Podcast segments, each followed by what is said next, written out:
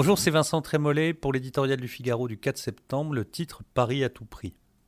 Paris rend fou, et pas seulement ceux qui concoctent les transferts mirobolants des joueurs du club de football de la capitale. La droite, en son temps, a connu les divisions absurdes, les rancunes dérisoires, les stratégies obliques, pour finalement dérouler un tapis rutilant à Bertrand Delanoë ébahi de tant de largesse. Le même vent de fureur souffle aujourd'hui sur la majorité présidentielle. Il décoiffe Benjamin Griveaux et offre aux cheveux en désordre de Cédric Villani le charme romantique de la disruption.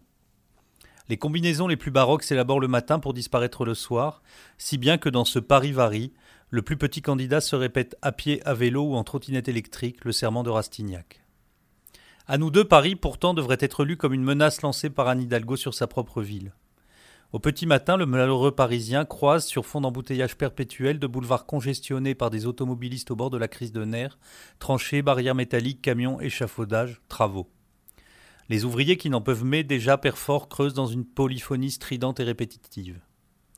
Sale comme un sou abandonné, la ville rebute celui qui revient de vacances, le touriste sidéré devant l'accumulation des déchets, le piéton qui, en essayant d'éviter tant bien que mal le croisement brownien des mobilités douces, assiste à la dégradation inexorable de sa rue et de son quartier.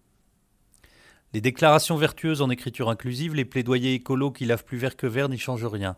La maire de Paris a perdu une grande partie de son prestige. Elle n'a rien perdu cependant de son sens politique et se régale déjà des sondages successifs qui donneront les deux marcheurs au coude à coude. La bataille sera longue et coûteuse, elle pourrait faire jurisprudence dans beaucoup d'autres villes. À mesure que ce scénario noir prend forme, l'ombre d'Édouard Philippe, seul capable de réunir la droite et LREM pour battre Anne Hidalgo, s'étend, malgré lui, sur la capitale.